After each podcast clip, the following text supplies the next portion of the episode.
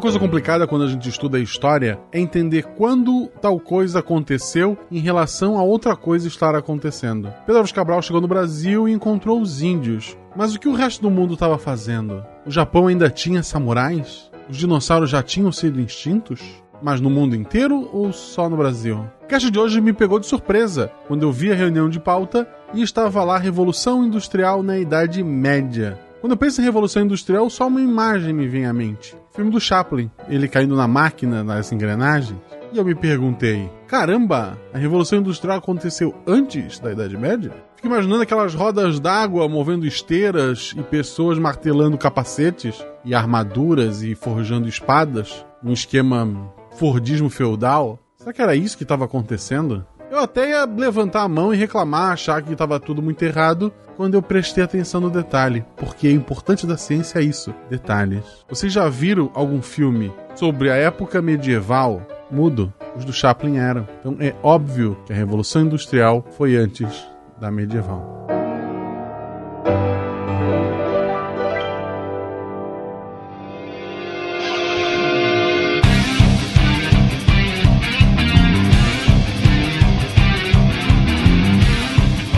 Pessoas, aqui Fernando Malton Fencas, diretamente de São Paulo, e é sempre bom um SciCast para deturpar a lógica. Falaremos de Revolução Industrial durante a Idade Média. pra alegria do Barbado. Oi, povo. Aqui é a Dani Ruiva, do ABC Paulista, e hoje dificilmente vai ter fogueira. A não ser que, assim, a polêmica crie uma friaca. Pode deixar. Aí sim. É comigo mesmo. Wala Wala, que é o Pena de São Paulo. Já que a gente tá falando aí de polêmica, fogueira, hoje eu vou me vingar do Barbado e vou queimá-lo num alto forno em plena Idade Média. Chupa essa, Barbado. Aguarde Vai sair sujo de carvão. Só, só, só, só espera. Diretamente da boneca do Iguaçu, aqui é Matheus, professor Barbado, e hoje eu estou do contra. A boneca de Iguaçu? Eu... É isso. O que, que a gente faz com essa informação? ok. É, olhe onde eu vim parar. Peraí que eu tenho que me recuperar. Até esqueci o que eu ia falar, cara. salve, salve, gente amiga das ciências, direto da represa de Basacle. Aqui é Domênico Scandela e já diria o filósofo contemporâneo, água mole em pedra dura, tanto bate que não se olha os dentes. Ai, meu. E as passadas vida que é Marcelo Guaxinim, a maior prova que a Idade Média foi injustiçada é que o Malta me avisou que era sobre industrialização da Idade Média e o Google Calendar me mandou que a gravação de hoje é carros autônomos. Nunca imaginei que na Idade Média eles tinham chego nesse nível de tecnologia.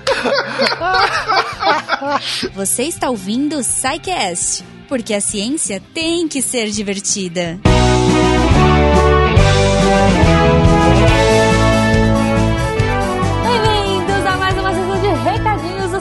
Eu sou a Jujuba e vamos para os recados rápidos antes de começarmos a estudar esse tema maravilhoso Revolução Industrial Medieval. Que loucura, como assim? Pois é! Então, antes de mais nada, eu gostaria de agradecer aos nossos ouvintes e patronos que fazem esse projeto acontecer. Muito obrigada a você, Romildo. Não sei, temos um Romildo? Talvez! Talvez você, Romildo, ouvinte, que está nos ouvindo agora, não é patrono ainda? É essa oportunidade. Olha aí. então, falando sério, gente, muito obrigada a todos vocês que fazem esse projeto ser possível. Obrigada a todos que nos apoiam pelo Patreon, Padrim e agora pelo PicPay. Se você ainda não é um patrono, a partir de um real você pode colaborar e tornar a ciência mais divertida. Se você tá achando a Jujuba muito louca, sei lá, eu comi fine e tô no 220 e tô agitada.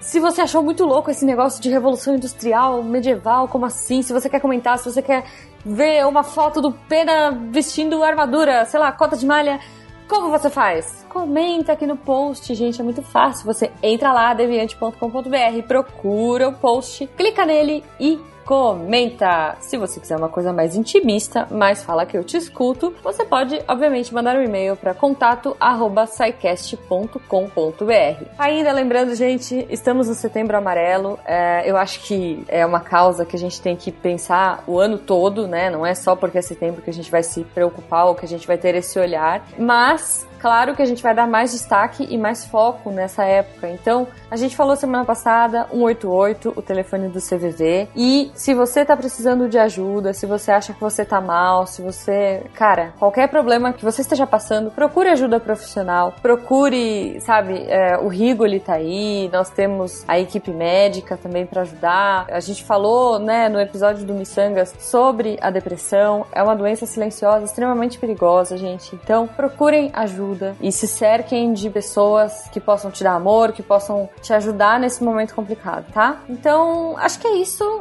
Os dados. O recado mais importante, né? Enfim, tenhamos empatia aí. E agora vamos pro episódio. Vamos pro episódio porque eu quero saber que raios foi essa revolução. Bora!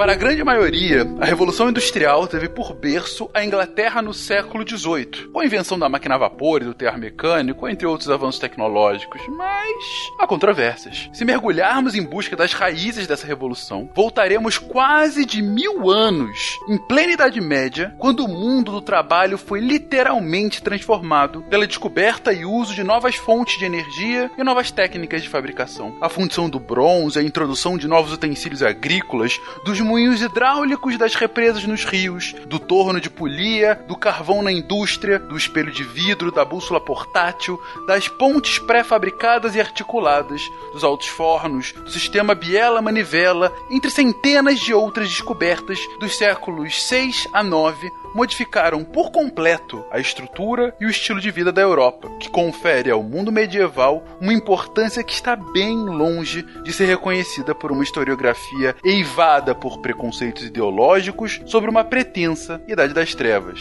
Trevas, desapegue. Testemunha a exuberante vitalidade da Idade Média e sua alegria de viver. Machines!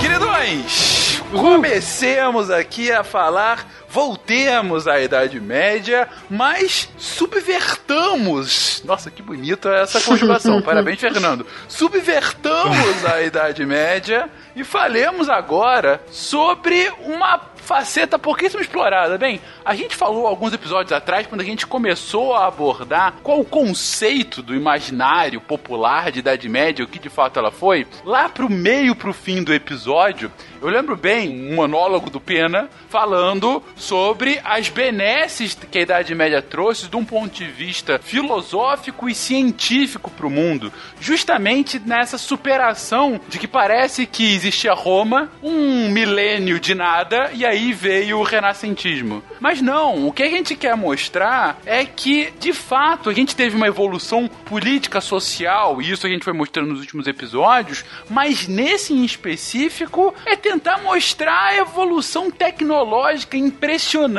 que acontece no que hoje a gente convenciona chamar de Idade Média. E erroneamente alguns chamam de Idade das Trevas. Bom, e para começar, uma pauta bem interessante, bem diferente do que eu imagino que os ouvintes estariam esperando, em especial num cast de história, comecemos com a primeira e talvez a mais importante das revoluções que traz a Idade Média, que é a revolução energética, gente. Qual é a grande evolução na energia? Qual é o salto de energia que a gente tem época? Fencas, eu costumo falar que cada civilização está limitada pela quantidade de energia que ela pode gerar. Normalmente a gente faz sempre uma análise econômica, política, social, que eu acho super interessante, só que alguns historiadores, eles começam também a utilizar essa análise energética, porque quando a gente compara a nossa sociedade de hoje, a gente entende que as nossas limitações todas são pautadas no quanto a gente consegue produzir, o quanto a gente consegue produzir é pautado em quanto energia a gente tem disponível. Então vamos recuperar um pouco o que aconteceu no final do Império Romano. Então, qual era a, a grande energia que movia o Império Romano? Era a energia escrava. A energia escrava em primeiro lugar e depois os animais, né? Basicamente, todo aparato, toda a máquina romana era movida por conta de, dos escravos que eles iam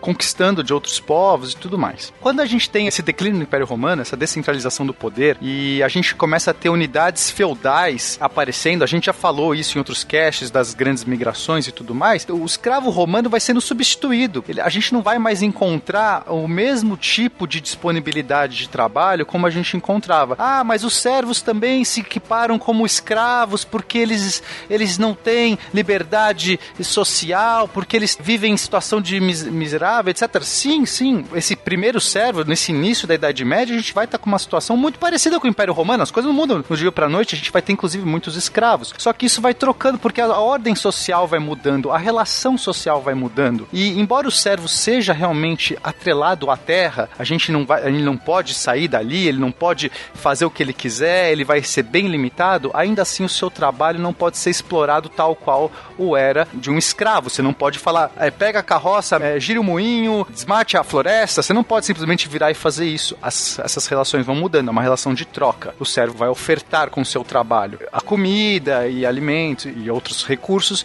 em troca de, um, de uma proteção. E a pergunta que fica é, então da onde vai vir essa energia, já que o modelo antigo já não está mais funcionando? É legal falar para o ouvinte que uma, um dos fatores que mais ajudou a acabar com essa, essa transição social do escravo romano para o servo medieval é a própria religião católica, a religião cristã, né? Que a partir do momento, acho que se eu não me engano, a partir do ano 1000 ou ano 900, a igreja bane qualquer tipo de escravização, né? Entre europeus, no caso, né? Você meio que tem a, a escravidão por guerra banida porque não é uma coisa cristã. Ainda mais as lutas entre europeus, né? Um europeu escravizar outro, jamais, né? Então seria uma coisa cristã não ter mais escravos. Então isso ajuda muito a ter essa troca social, né? Essa mudança. A matriz energética do, da Igreja Católica era o calor? Não combustão. Ai, meu Deus. Mas... Novamente, gente, é, eu vou fazer um convite de verdade, assim, pro ouvinte, porque é muito difícil tirar preconceitos, é muito difícil tirar vieses históricos, tá? Até dentro da historiografia, a gente começou a revisitar a Idade Média no último século, porque a gente ainda tem muita repetição de, de coisas que são ultrapassadas, até no, nas escolas. Isso vai demorar para mudar. Quando a gente vê os filmes de Hollywood, enfim, a gente tem que estar um pouco aberto para entender uma outra Idade Média. Ou, no mínimo, escutar, para ver, ver, se faz sentido. A gente vai trazer aqui um monte de, de evidências, de fatos e tudo mais, para ver se vai fazendo algum sentido. O, o, o Pena sempre se queima nesse assunto. Né? Mas enfim, novamente, as, as fogueiras, né? As fogueiras que o Barbado tanto gosta de falar. As gente... fogueiras, as fogueiras. Ele gosta de falar porque ele não tá lá com essa barba ruiva que ele tem pra ser queimado só por isso. Né? Fácil é. falar. Teve muita fogueira, assim, na Idade Média. Eu não sou um defensor. As pessoas acham, ah, você é um defensor. Eu não sou, gente normalmente os preconceitos são tão grandes que eu sou obrigado a fazer o papel da defesa porque preconceito é muito grande. Mas enfim, a gente vai ter fogueira se estendendo por toda a idade moderna, tá, gente? Então esse negócio de que o pessoal fala que queima na, na Idade Média, teve muito mais morte em fogueira na Idade Moderna do que na Idade Média. Mas voltemos aqui ao que importa, não é mesmo? O que, que vai acontecer? A gente vai ter uma característica, Fencas, que essa sim vai ser uma característica muito importante do povo medieval, que normalmente é relegado, as pessoas não falam muito disso, mas é a inventividade e a mecanicidade. Essas duas palavras vão pautar o nosso cast hoje. E essa inventividade vem muito da necessidade de você estar tá condições adversas, novas relações sendo, sendo construídas e esse povo novo, a gente está vivendo um tempo que não está mais pautado pela antiguidade ou necessariamente pelo pensamento antigo. Isso é, isso é ruim em algum momento, quer dizer, você pode perder coisas nesse processo e de fato a gente vai ter uma perda de conhecimento, eu não vou negar isso, vai ter muitas coisas que vão se perder na história, mas por outro lado, você sai dos antigos paradigmas, você se permite permite inventar coisas novas, você se permite pensar de outras maneiras e se reinventar no seu tempo. Então, o que, que vai acontecer? A primeira invenção, o primeiro uso dessa inventividade, dessa mecanicidade vai ser a roda d'água. Ah, mas roda d'água já era usado no Império Romano? Sim, eles já conheciam, mas é, eles não usavam isso de uma maneira eficiente. Era uma roda d'água que a gente chama de roda d'água horizontal, captava o fluxo de água de uma maneira horizontal, não era muito eficiente. Eles tinham bois e escravos para usar no lugar, por que, que eu vou ficar inventando, melhorando isso? Não Agora, esse homem medieval, ele vai pegar essa roda d'água, colocar ela na posição vertical, vai melhorar todos os processos que captam essa água, o formato das aletas, as engrenagens, e com isso vai de repente ter um salto energético muito importante, porque agora o rio e os rios, né, em profusão aí, esses rios que estão toda hora correndo água, isso é energia que está correndo todo, todo o tempo, está começando a ser canalizado. Só para comparação, dois escravos conseguiam moer 70 quilos de cereais materiais em por volta de 10 horas. Uma roda d'água mediana conseguia moer 1.500 quilos nessas mesmas 10 horas, com a vantagem que ela não precisava ser alimentada, podia trabalhar dia e noite. Então aqui a gente já consegue entender a dimensão dessa revolução do que a gente está falando. E, e, aí a gente vai ver uma explosão dessas, dessas engrenagens, dessas rodas d'água por todo o cenário da Idade Média. A gente tem, graças ao Domesday Reports, que é o, o livro do juízo final, que a gente falou naquele cast da, de Inglaterra, eles fizeram todo aquele censo né, da, da Terra e tudo mais. Então a gente tem muitos dados importantes. Eu tenho que comentar, pena. Você chegando. Eu trago aqui reportes do livro do juízo final. Se falar isso pros ouvintes assim na lata é complicado, cara, mas tudo bem, vamos lá.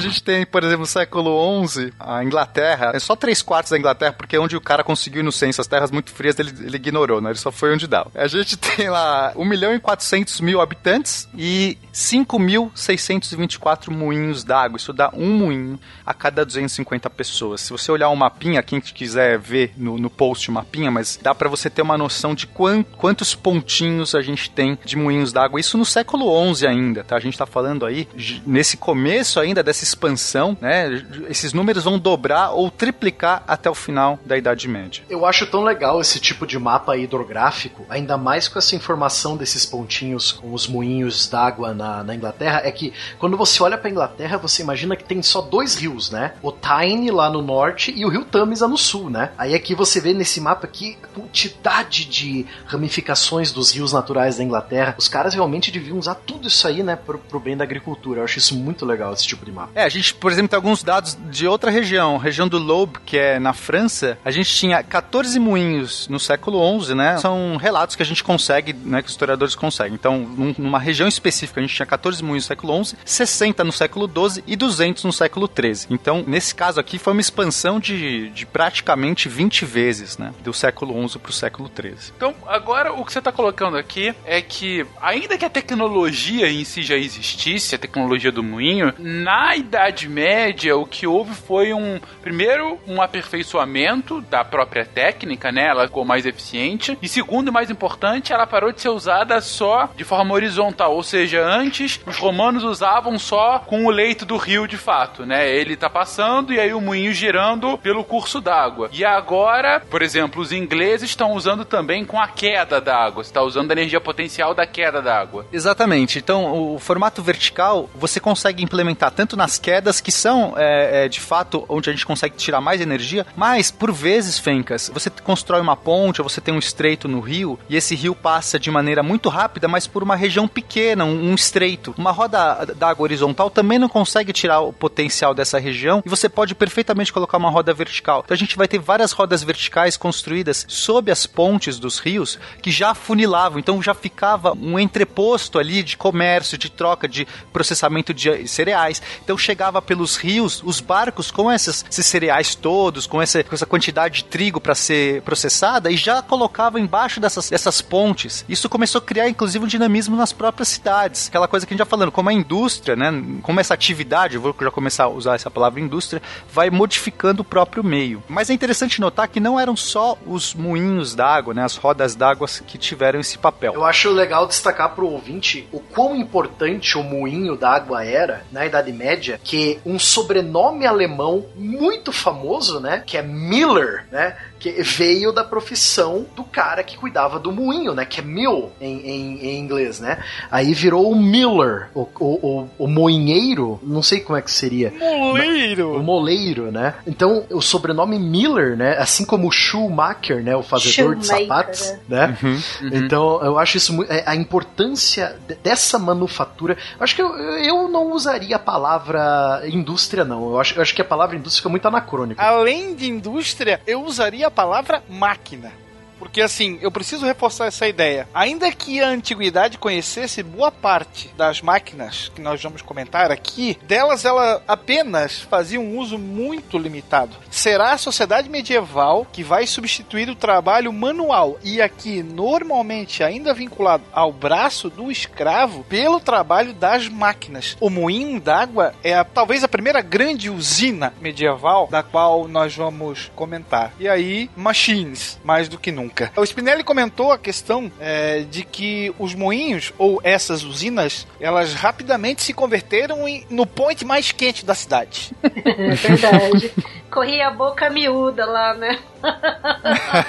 Você tem um ponto de encontro. Sem contar que o senhor feudal cobrava impostos em cima da utilização dos moinhos dentro do feudo dele, né? Então, além do servo ter que pagar o imposto mensal, né, da sua produção, ele ainda tinha que pagar para usar o moinho do senhor feudal, né? Você já vê a renda, né, do feudo aumentando por causa desses moinhos também. E vão ser nesses locais que citadinos e camponeses acabam ali é, chegando para moer o seu grão. Você vai ter uma reunião cada vez maior. Você tem filas de espera muito grandes. E aí prostitutas circulam pela multidão. Você tem uma vida surgindo a partir do moinho. Tanto é que no século XII, São Bernardo, que ficou escandalizado com toda essa vida leviana, ameaçou fechar todos os moinhos. A lascívia do moinho. E de certa forma, olha só, é, é muito parecido com o que os estados árabes fizeram na década de 70, quando aumentam o preço do petróleo e jogam pro colo do ocidente a briga. Então, você fechar os seus poços de petróleo nos anos 70 seria mais ou menos você proibir os moinhos de funcionarem durante o mundo medievo da qual a gente está conversando. Agora eu tô entendendo por que que no final dos anos 90, assim, 97, 98,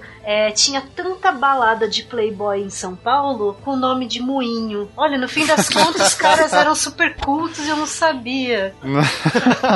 Eu tava ouvindo a Dani pensando onde é que ela vai É chegar isso, meu. mas tudo bem. Eu lembro disso, era super caro, era de playboy. Mas é, é interessante, e, e você, querido ouvinte, eu, eu vou só reforçar aqui o ponto que o Pena trouxe no início, mas que está sendo batido agora nessa, nessa discussão. A analogia que o Will fez agora é, é, é muito clara, né? A gente está falando aqui no modal energético daquela civilização. Você comparar a dependência ao petróleo da dependência de um funcionamento de um moinho mostra o quanto a sociedade gira em torno daquela força energética. E é por isso que o Pena comentou, e eu concordo muito sobre isso com ele, que as civilizações evoluem a cada novo salto energético, né? A tração animal, a tração humana, a tração animal, a hidráulica, e mais pra frente a gente vai ter vapor, vai ter carvão e tudo mais. Mas é isso que a gente quer tentar trazer nesse cast. Vocês entenderem qual é o impacto desse maquinário para aquelas sociedades locais. O legal, Fencas, é que os moinhos, as rodas d'água, elas estão limitadas ao curso do rio. Claro que a maior parte das cidades vai se concentrar ao redor do rio, a gente já viu isso, né? É muito importante o rio para todas as atividades, mas tem regiões que a gente não tem um potencial hídrico grande, porque os rios ali correm devagar, ou porque você muitas vezes está numa região mais afastada, é, ou você está na praia, perto da costa, que ali também o potencial hídrico pode ser fraco. Então o que acontece? As pessoas começaram a inventar outras formas de criar os tais moinhos. Novamente a inventividade e mecanicidade do povo.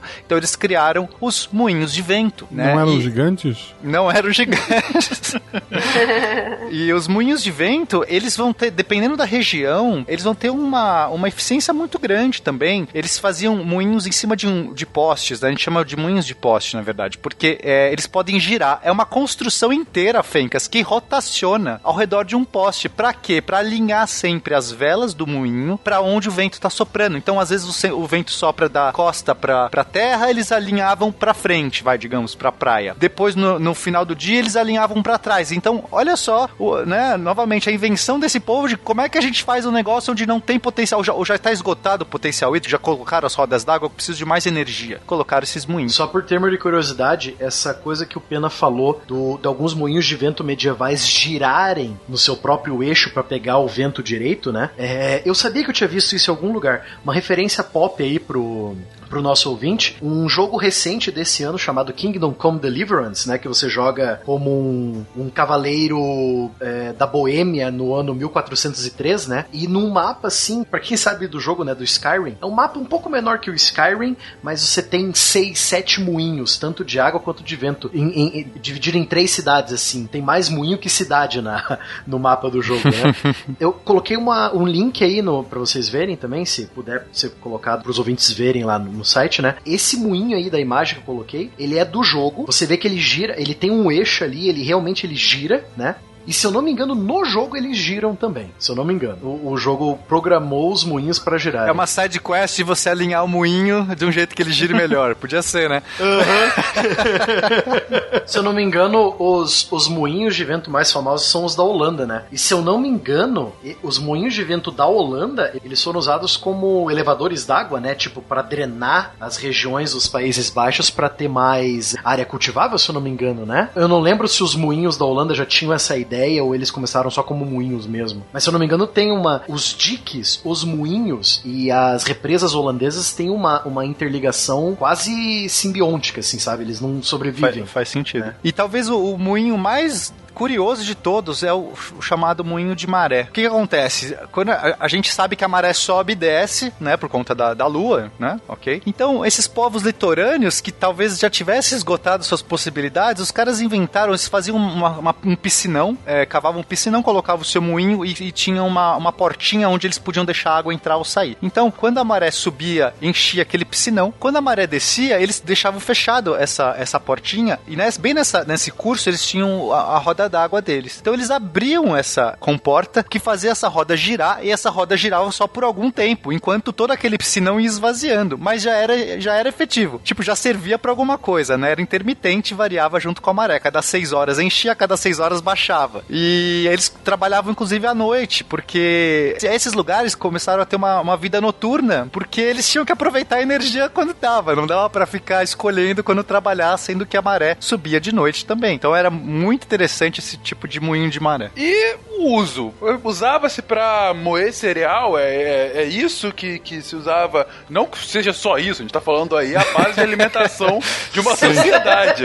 Mas eu acho que é um pouquinho importante. Mas eu digo, havia outros usos para esses moinhos tão distintos? Cara, Fencas, as pessoas não têm noção o que, que eles fizeram com o princípio da roda d'água, né? Com o princípio do moinho. Então, quando a gente fala moinho, já dá a ideia de moer, e aí parece que é só isso, né? Vamos moer o trigo para fazer pão, vamos, no máximo, o que, que dá pra você fazer? Vamos esmagar uma azeitona aqui, fazer, fazer um, um azeite. Então, eu vou, eu vou listar, Fencas, as, as melhorias tecnológicas para ir citando também os usos, porque isso foi acontecendo progressivamente. Então, vamos imaginar que você tem uma roda, você só tem um movimento circular e você tem que tirar a energia desse movimento circular. O que, que você faz? Você coloca uma pedra em cima da outra, gira essa pedra em cima da outra você tem um moedor, um grande moedor legal. Depois eles começam a fazer um furo nessas, nessa pedra de cima para já escoar melhor esses cereais direto ali pro ponto de atrito, porque era muito trabalhoso você ter que desmonta a pedra, põe um negócio, põe a pedra, liga, né? Muito complicado. Ok, já foi um avanço. Depois, eles começaram a fazer engrenagens e melhorar as transmissões para modificar o passo, o ritmo da roda. Porque, ah, esse rio tá girando muito lento, só que,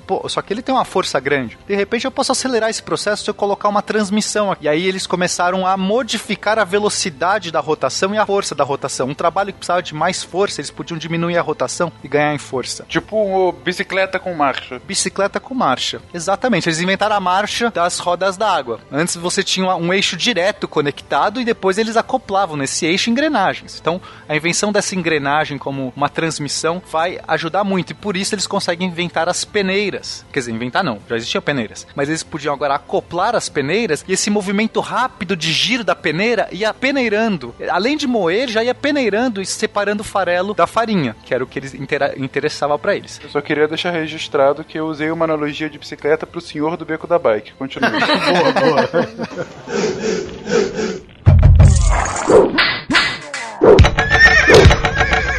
Pencas, aí surge uma invenção também muito, muito importante que é o Kami. O que, é o Kami? O Kami nada mais é do que uma saliência no eixo. Então você imagina que agora eles alongavam esses eixos, essas engrenagens. Então você imagina um palitinho e você põe uma saliência, quer dizer, põe um, um, relevo, um relevo, alguma coisa assim. Enquanto esse negócio gira, esse, esse relevo ele dá uma volta completa. E toda vez que ele, que ele gira, ele pode de repente levantar um martelo. E quando ele passa, o martelo cai. E assim você converte o movimento rotacional no movimento linear e você começa a impulsionar martelos que sobem e descem. A popular biela. Entende? É, é, você tá rodando e aí você tem um martelo preso. Quando essa saliência, quando esse pininho, vamos colocar assim, A biela. a biela, ela encosta no, no martelo, o martelo sobe, e aí quando ela continua se movendo, o martelo desce. E aí Exatamente. a cada nova rotação você tem uma martelada. Tem alguns casos que a gente vê martelos de até uma tonelada e meia sendo erguidos nesse processo. E isso é muito mais forte do que qualquer pessoa pode martelar numa forja, né? Então isso acaba tendo um, um potencial enorme esse movimento linear. Mas a, a primeira modificação que a gente vai ver para esse uso dos martelos nem era nas forjas, tá? Era no processo de engrossar o pano. A lã que vestia, né, toda a população europeia era, era talvez o principal, a principal fibra que a gente vai usar para fazer os panos, embora também tivesse o linho e tudo mais. Mas a lã precisava de um processo muito complicado você gerar a lã, você tinha que é, fazer pentear o fio, enfim, várias coisas. E um deles, que era o mais trabalhoso de todos, era o chamado engrossamento de pano, que a pessoa tinha que ficar chutando, pisando esse pano em cima de uma superfície com água para que ele fosse limpando das impurezas, dos óleos, etc. E enquanto isso a fibra vai engrossando, ela vai como um velcro, vai meio que a- não, é meio difícil explicar, mas ela, ela, ela vai engrossando e dando a camada da lã que eles precisavam para chegar no, num pano, para fazer roupa e tudo mais. Isso é um processo muito trabalhoso. Então esses martelos agora podiam ficar socando essa, essa lã e assim otimizar muito esse processo. Num português mais antigo, esse processo era chamado de pisoar a lã. Então, além de preparar o seu alimento, moendo o cereal, agora você prepara o seu vestuário também. Uhum. Olha só. Bom, aí o que, que vai acontecer? Eles vão melhorando esse processo dos camis e eles vão começar a fazer o acionamento de é, foles. Esses são foles enormes que vão bombeando oxigênio para dentro das forjas, para dentro dos fornos e inclusive para sistemas de aquecimento de casas, por exemplo. Isso já também vai ajudar muito aí nessas tarefas complicadas. Por fim, a gente vai ter novos eixos e transmissões mais aprimorados e aí uma grande inventividade aí dessas, desses caras para ficar acoplando tudo que eles podem imaginar. Então imagina o cara jogando assim, com, né, pega um monte de engrenagem, começa a acoplar, começa a brincar e eles vão começar a fazer um negócio que é, é tanto serras automatizadas não foram muito bem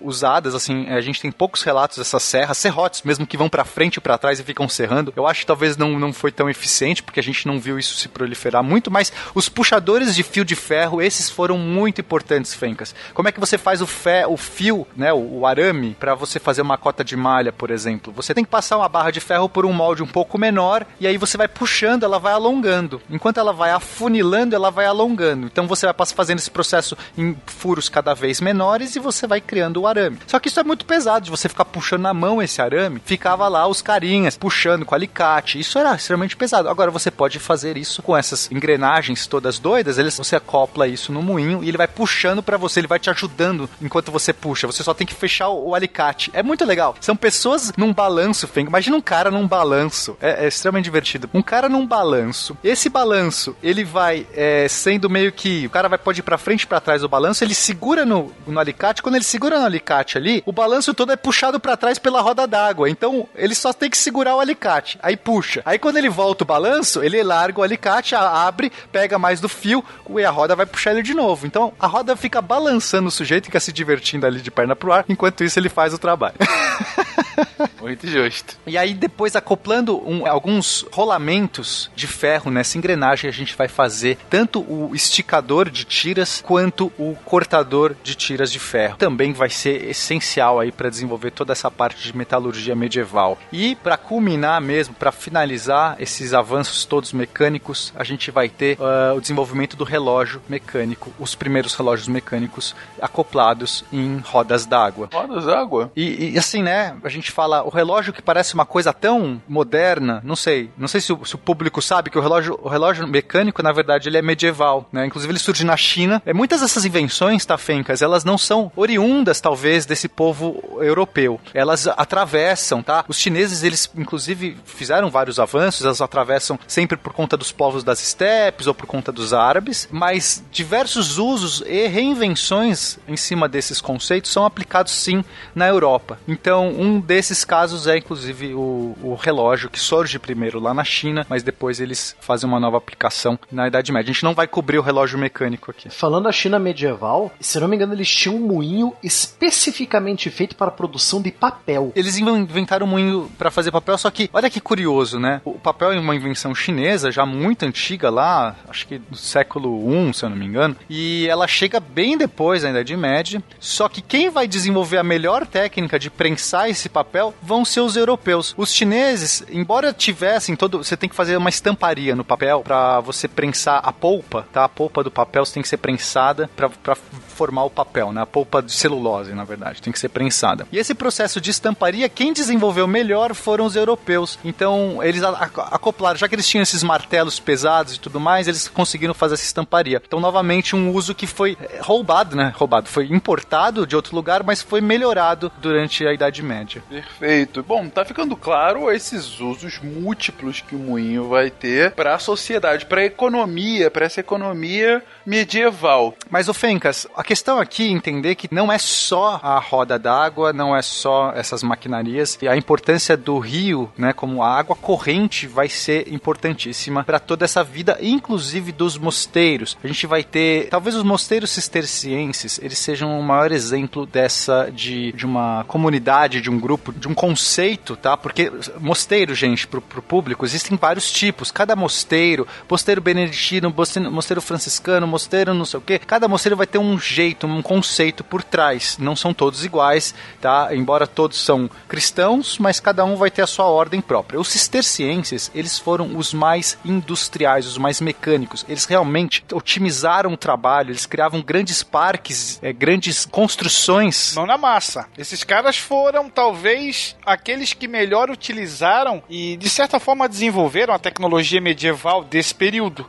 A, a ordem cisterciense costumava ser uma ordem de clausura monástica, normalmente afastado das cidades. Então eles tinham que prover, que se autoprover, tinham que basicamente preparar tudo aquilo que eles precisavam. E foi através da necessidade aliada à inventividade que você vai ter uma série de máquinas sendo utilizadas e aperfeiçoadas por eles. Moinho d'água foi um desses, o, os altos fornos também depois serão utilizados por eles. Eles vão ser grandes exportadores de tecnologia e de produtos tecnológicos feitos por eles também. Acho que o mais importante, Will, é que eles faziam esses mosteiros lugares afastados justamente por essa ideia de que eles querem se autossustentar, eles querem se afastar, era a ideia deles. Eu vou ficar longe de tudo, só que eles acabavam transformando e as vilas iam ao redor deles. Isso é o mais engraçado. Eles construíam, modificavam, alteravam o curso de rio mudavam a, a, as florestas, só que virava um centro de comércio ali perto. Aí, não, vamos embora. E levando essa tecnologia para longe. E eu tenho um relato aqui muito importante do, do Arnaud de Bonnevalle, que é o abade do, do mosteiro cisterciense de Clairvaux. Só pra gente realmente simbolizar isso aqui, tá, Fencas? Então ele fala o seguinte: passando sob os muros da abadia, o fluxo se lança impetuosamente no moinho, onde, numa profusão de movimento, ele se esforça. Primeiro para esmagar o trigo sob o peso das pedras de moer, então para balançar as finas peneiras que separam a farinha do farelo. Assim que alcança o próximo prédio, ele reabastece as cubas e se rende às chamas que o aquecem para preparar as cervejas dos monges. O fluxo ainda não está perdido. Se no moinho ele se ocupava em preparar a comida dos irmãos, é de certo oportuno que se encarregue agora de suas roupas. Ele nunca se esquiva ou recusa de fazer qualquer coisa que lhe é pedido. Um por um, ele ergue e solta os pistões pesados, os martelos que engrossam o pano, poupando enorme fadiga dos monges.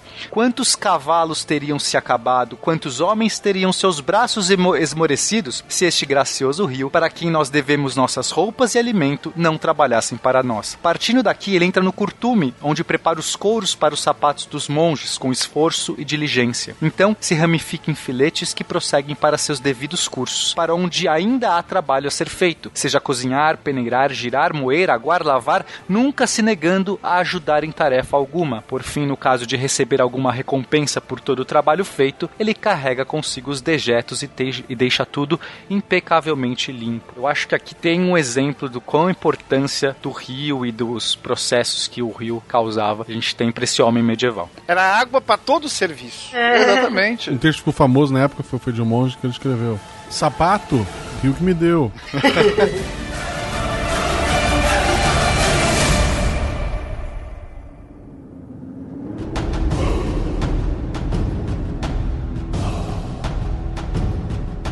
a gente tá vendo como realmente a sociedade tá girando em torno uh, dessa tecnologia, tá girando em torno, mais uma vez, desse modal energético. Mas daí a falar de indústria medieval. Pena veio com essa proposta da pauta para falar. Eu quero falar sobre revolução industrial na Idade Média. Quando a gente começou a falar sobre isso, o Barbado falou: vocês estão malucos, revolução industrial na Idade Média, como isso é possível?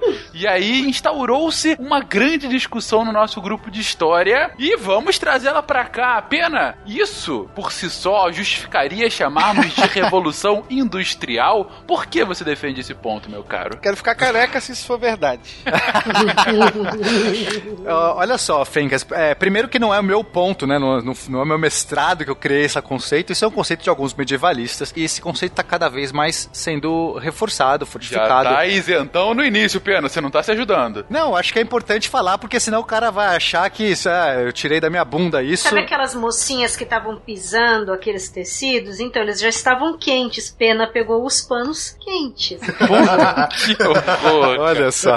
Bom, mas só para falar, né, se o, o, ouvinte quiser saber mais sobre essa discussão, você, por favor, leia o Jean Gimpel, o Revolução Industrial na Idade Média, mas é, tem diversos outros medievalistas, a própria Regine Pernoud, o Francis Gies também, é uma galera que tá nesse conceito. Qual que é o conceito? Então vamos entender por que, que eles falam de uma revolução industrial. O que, que é uma indústria? A indústria é o conceito de uma produção em contraposição ao processo artesanal ou manual. Tudo bem? Acho que esse é o grande é, é, a definição clara de indústria. Quer dizer, indústria é um processo que você pressupõe o uso de máquinas para fazer tarefas de uma maneira muito mais eficiente e rápida do que seria possível apenas com ferramentas manuais. Tudo bem, Fencas? Faz sentido isso? Uhum. Isso é uma indústria. Eu tenho máquinas, um maquinário que não é uma ferramenta, é uma máquina mesmo, é um negócio, uma instalação. E eu consigo gerar muita produtividade, muito mais do que uma pessoa fazendo isso. Quando a gente olha tudo isso que eu já descrevi para você, acho que tá check, certo? Uhum. Se, se, encaixa bem. Todos os processos que a gente falou aqui substituem o trabalho manual, artesanal. Ok, mas na indústria, a gente também entende entende que esses meios de produção, eles são propriedades de algum estado ou de proprietários privados, né? Eles não são é, dos próprios trabalhadores, certo? E aí você pensa, ah, mas quem que eram os donos dessas instalações? Bom, a gente vai ter tanto senhores feudais que vão ser esses donos, e a gente aí pode entender como certo, tanto pode encaixar como estado ou como um patrão, né? O senhor feudal está numa categoria acima, não é ele que trabalha efetivamente. Os monastérios, que aí é propriedade do próprio monastério, que também não é do próprio da própria pessoa que está, do trabalhador. As guildas, que vão ser grandes cooperativas, né, de trabalhadores que também vão, vão, vão financiar e vão possuir essas instalações, ou até de trabalhadores livres. Só que aí, o que, que vai acontecer? A gente vai ter uma transformação do Fencas. Eu preciso contar a história, vou tentar contar ela rápida, porque acho que ela é muito emblemática sobre essa discussão da indústria. Então, a gente vai ver, em 1070, a gente vai ter os cidadãos livres de Toulouse, tá? São, são trabalhadores livres, vão construir alguns moinhos flutuantes no rio Garonne, que é um rio emblemático ali que passa naquela região da, da França. Então, esses moinhos são operados por esses trabalhadores livres, tá? A gente vai ter por volta de uns 60 moinhos, são moinhos flutuantes, Fencas. Esses moinhos flutuantes, eu não falei para vocês como eles, ele funciona, é tão divertido. É um barco que tem um moinho acoplado. Você vai navegando o barco, para numa região do rio, ancora o seu barquinho e liga o moinho. Pera, isso é tipo que tipo o pedalinho da represa, sério? É o pedalinho da represa. É muito é legal muito isso. Da hora que esse pedalinho. Então eles. É, não, assim, as pessoas iam com seus moinhos. Você quer moer o negócio? Moe aqui. Aí moía lá pra pessoa.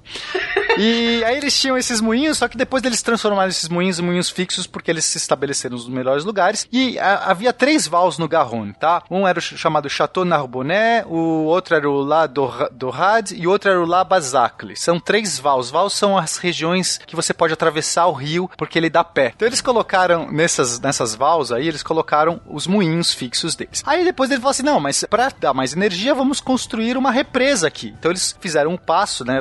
Pavimentaram, não é pavimentaram, é, eles usavam troncos de, de eucalipto, troncos de, de, de grandes árvores para poder fazer essas, essas barragens. Então aí o advento também da barragem, que é uma invenção medieval também. E aí eles começavam a aumentar a potência e aí, pô, ficaram super felizes, começaram, funcionou e tudo mais. Tanto é que em 1177 a gente vai ter o priorado de Ladorad que reconheceu é, de, de fato a exploração comercial para os donos do moinho, do tipo, ó, oh, beleza, vocês podem explorar aqui, já tava uma coisa bem, bem bem, estipulada, ele já estava operando ali, ele reconheceu por escrito aquilo e tudo mais. Aí o que acontece? Eles perceberam que para fazer essas barragens, Fencas, quem que ia pagar a barragem? Cada dono de moinho não ia pagar a barragem. Como, é que eles faziam essa divisão? Então eles resolveram fazer uma companhia, eles juntaram, falaram assim, vamos fazer uma companhia, então eram, eram três companhias, né? Então, por exemplo, o, um dos vals lá, que era o, o Labazac, então tinha a companhia Labazac, e aí eles, eles se reuniam e pagavam as despesas coletivas dessas empresas. E aí o que eles resolveram fazer? Cotas. Eles, eles dividiram cotas chamadas de Ushô. Cada cota equivalia a um oitavo do moinho, tá? E essas cotas, elas passavam a ser herdadas, doadas, vendidas e trocadas. Era um sistema de cotas. Então a pessoa tinha um oitavo de um moinho, vendia, trocava, comprava de outro. As, os valores das cotas começaram a variar de acordo com os preços, de acordo com a situação dos moinhos. Então dava uma enchente, os moinhos ficavam meia boca, quebrava a barragem, baixava a cota, tinha um problema na sociedade, isso aqui subia a cota e, é, e a gente vai ver exatamente essas cotas flutuando. Flutuando como os moinhos. os moinhos passaram a ser um excelente investimento, porque deles poderiam ser oferidas rendas muito gordas. Você alugava o moinho. Entretanto, para você construir um moinho, você precisava de, também de um investimento considerável. Por isso que você tinha muitas vezes uma copropriedade. Duas, três, quatro, cinco, dez pessoas juntavam-se para construir um moinho. Nós tínhamos uma renda sendo dividida de acordo com o número de proprietários. Daí para se tornar uma sociedade por ações, da qual existem as cotas ou ações, foi um tapa. Então, aqui no século XII, nós podemos dizer que nós temos uma sociedade mercantil por ações que daqui a pouco vai se tornar uma sociedade anônima, inclusive. Além de uma proto-revolução industrial, a gente tem uma, um proto-mercado de capitais aqui. Que vai ter ouvinte escrevendo teoria da conspiração de Illuminati já, aí vocês vão ver. Não, então, gente, é esse, esse que é a questão. Esse exemplo aqui, você pode falar assim, ah, mas será que esse exemplo, é, o exemplo segue, eu acho que ele é bem interessante, mas será que ele é um caso particular? Não. Esse sistema de preços e, e a gente acha que, sei lá, quando a gente pensa em Idade Média, a gente pensa naquela estrutura feudal, a partir do século XI, isso vai ser transformado completamente, muito por conta dessa revolução que a gente está vendo aqui, porque essas propriedades, os meios de produção, eles vão ser negociados, eles são, os preços dos produtos vai, vão, vão funcionar como num livre mercado. Então, agora a gente já está nesse caso, do, do, do, desse caso aqui do Labazacle, especificamente, a gente tem uma sociedade de pessoas donas desses moinhos por cotas e que não trabalham mais, porque não são essas pessoas mais que estão empregadas, esses proprietários ficaram ricos, né? Não só porque ficaram ricos, mas porque agora eles, eles são cotistas. Então eles contratam outros trabalhadores para trabalhar nos seus moinhos. Nem moleiros eles são mais, né? Nem moleiros, porque já herdaram, quer dizer, o cara nem mais sabe o ofício. Ele é só o dono do ele é só o dono dos meios de produção e tem alguém trabalhando para ele. E essa pessoa não tem os meios de produção que ela não pode fazer na sua casa, ela não, ela não tem recursos para ela montar a máquina do moinho, que é caríssima. E aí fica difícil de você falar nesse contexto que eu tô dando que isso não é uma indústria. Hum, então, então ela não se reconhece mais no que ela produz, não é verdade? Hum, conheço um manifesto que começa com isso.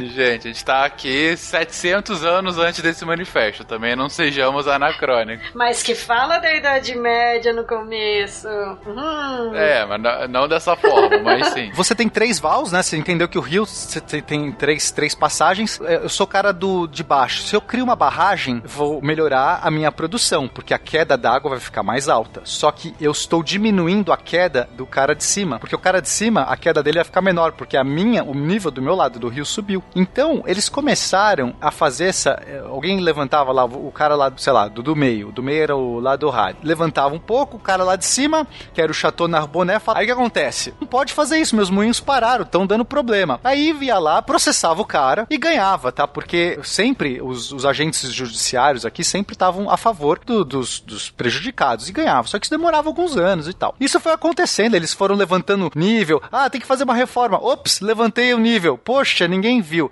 E o outro reclamava. Até, Fencas, tá? Isso a gente vai ter em 1356, já no século XIV, a barragem do Bazac foi erguida muito alta a ponto de parar os moinhos do lado Had. Parou. Tipo, os caras reclamaram, não tinha mais como operar, tava operando num nível tão baixo que não valia a pena. Eles entraram em ordem judicial, em 58 saiu a ordem para que eles baixassem a barragem, eles apelaram. Não, vamos apelar para Paris. Apelaram para Paris, demorou 10 anos esse processo, eles colocaram, aí Paris, o parlamento falou, não, tem que baixar aí, tudo bem. Ah, tá, eu vou baixar, então deu a desculpa, vou baixar. Chegou uma hora, Fencas, que o lado do rádio não tinha mais dinheiro, nem para entrar com esses, esses custos públicos e tudo mais, eram muito caros, eles não tinham mais esse dinheiro, eles abandonaram. O que que acontece? Os, os caras do Labazak compraram todas as cotas do lado do rádio, e agora podiam operar num regime de cartel. Então eles foram tirando a concorrência, eles tentaram juntar com o outro lá, o, o Narbonnet. Só que aí o, houve uma intervenção dos agentes, enfim, falando: não, você não pode fazer isso, senão vai virar monopólio aqui, e aí os preços vão ficar condicionados e tudo mais. E aí não deixou. Essa companhia, ela, ela foi mudando de nome, ela, inclusive, ela foi chamada, era uma companhia mesmo, eles tinham esse nome, Société, né, em francês. Société do Bazacle. Société do Bazacle, Société do Chateau Narbonnet. Vocês falaram em cartel e eu não escutei até agora nada sobre um certo Pablo, entendeu? Não é o cartel de Cali. Não.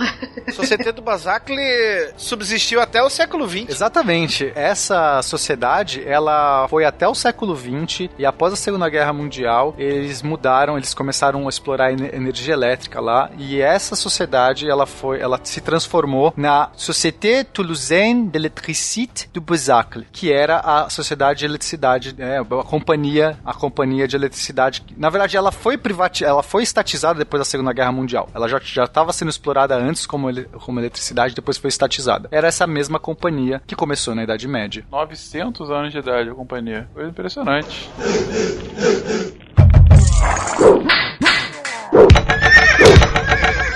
Além de revolução energética, assim, revolução pra mim é uma coisa muito mais abrupta do que a gente tá vendo aqui, mas ok, entendo o uso do termo. Fala a verdade, você tá com fome? Fome? É. Você quer falar da, da agricultura que eu sei? Ah, sempre, fome sempre. Mas ok, falemos então da agricultura, Will. O que, que você tem. O que, que o campo nos traz na Idade Média? Nós vamos ter uma, aí sim, uma verdadeira revolução no campo e a agricultura, inclusive, começa a ganhar áreas de ciência. Logo em seguida, todo mundo tá mais careca do que eu de saber do sistema trienal de rotatividade de culturas que mais intensamente utilizado durante a Idade Média. É, nós também já comentamos sobre isso de forma muito superficial lá no cast sobre o que é a Idade Média. Falamos inclusive do Renascimento ali do século XII, aonde ideias novas surgem, dúvidas surgem, e isso é muito melhor do que certezas, e o próprio homem medieval começa a se questionar. É, falamos de máquinas anteriormente, e aqui talvez um ditado popular tenha a, a força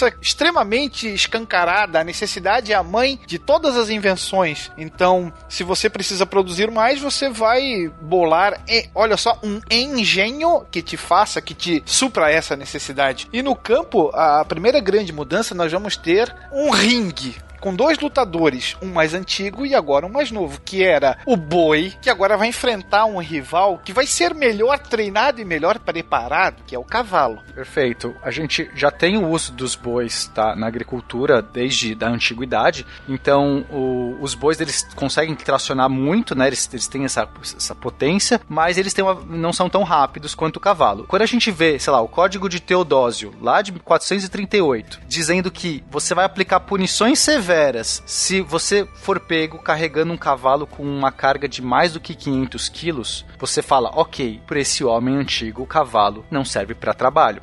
Esse homem antigo encara o cavalo apenas como uma, um meio de, de, de, de transporte, Montaria, né? uma montaria de, de, de pessoas. Esse cavalo não consegue aguentar a carga. O que é estranho, porque a gente né, conhece hoje o uso do cavalo como um ótimo animal de tração. E aí o que os pesquisadores perceberam é que o arreio que os romanos utilizavam no cavalo era o mesmo arreio de boi. Se apoiava em cima do peito. O peito do boi é um peito é, cheio de musculatura, ele é um animal com um tronco muito forte. Compleição física é diferente, É né? totalmente diferente. O cavalo tem um pescoço alto. E aí sufocava. Aquele arreio no cavalo impedia com que ele tracionasse, puxasse tantas cargas. Quando os medievais alternam, trocam o arreio, e esse arreio a gente acredita que veio justamente pelo povo das estepes, que era o mesmo arreio usado pelos camelos. Então eles adaptaram o arreio do camelo para o cavalo. Aí sim eles começaram a colocar cargas enormes nesses cavalos que tracionavam muito mais rápido que um boi. Então, a gente tem relatos aqui de, um, de uma parelha de cavalos, ou seja, dois cavalos puxando 6.400 quilos de pedra nas pedreiras de Troyes, comparado com os 500 quilos que o cara conseguia aguentar. E esse novo animal, então esse cavalo com esse arreio mais adequado, ele tem uma velocidade 50% maior do que o boi, ele vai virar o, o verdadeiro trator dessa, dessas fazendas medievais. Então, outros, outros avanços interessantes é a própria parelha, de como você consegue emparelhar os cavalos. Antigamente, se você pegar as quadrigas romanas, Fencas, como é que você vê as quadrigas romanas? São quatro cavalos, um, um ao lado do outro. Ficou famoso a corrida de quadrigas no Ben-Hur, onde você Sim. tem aquele que no, no circo máximo ali, que seria a Fórmula 1 do mundo antigo, né? Isso. Uhum. Os cavalos são colocados lateralmente, né? Na verdade é o, é o Nazca, é mais- muito mais parecido com o Nazca.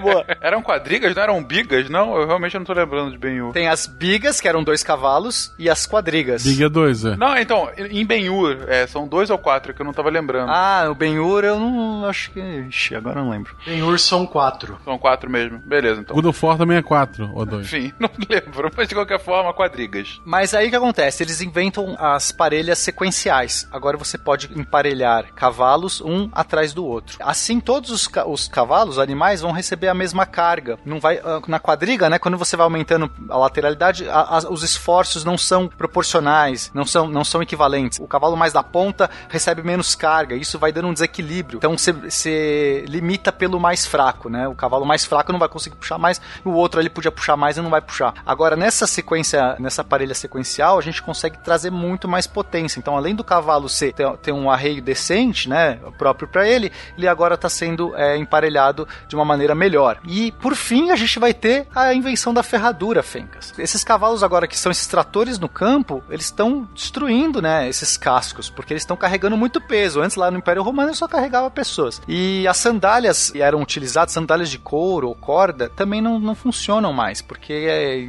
rapidamente elas se esvaem, elas se degradam. Então a solução foi usar sandálias de ferro. Só que as sandálias de ferro, além de serem muito complicadas, elas não ficam presas direito, elas machucam o animal. É ruim de ir no banco, que tu vai passar no. no- Então eles inventaram as ferraduras. Nada melhor do que você pregar no casco do animal Por uma não? tira de ferro. O, o cara que teve essa ideia, eu, eu espero que ele esteja num lugar bem bom reservado pra ele. E se a gente pregasse ferro no pé do bicho? Eu acho uma boa ideia, vamos, vamos fazer. É, isso me dá um pouco de calafrio, eu admito, embora eles falem que o animal não sofre nada com. Lego no meu pé, tranquilo, é isso. Tá bom. Comigo pode. Guaxinim de pé de Lego, ok. Guaxinim pé de Lego parece nome de entidade, um banda, Guaxa.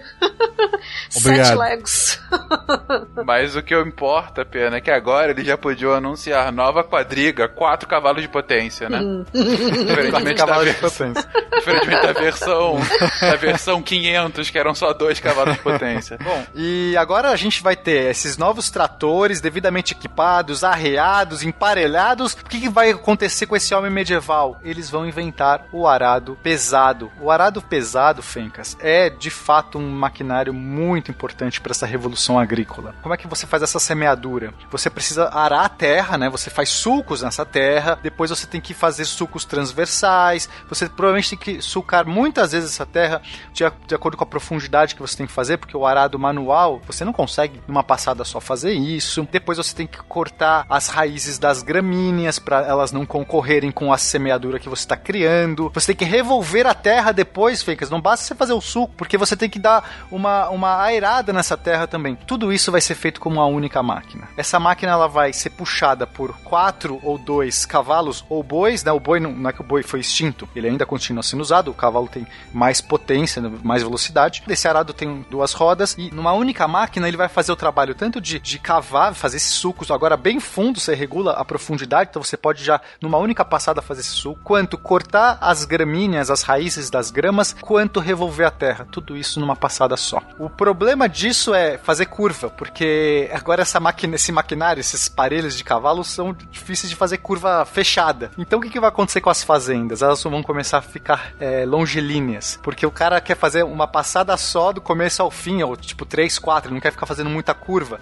Então o perfil das fazendas medievais vai mudando de uma coisa mais quadrangular, mais retangular para uma coisa mais esticada. É muito legal quando você vê esses perfis. É assim. por isso que, o- que o europeu e até o- a gente tem influência aqui no americano prefere a arrancada e o japonês o drift. Eu tava esperando o William Spengler na hora que ele falou dos cavalos, falar, vai malhado. Poxa, Will. é muito velho isso, né? Boza é velho demais, né? Verdade. Eu tô mais pro pé de pano do que vai Meu, pé de pano é ótimo.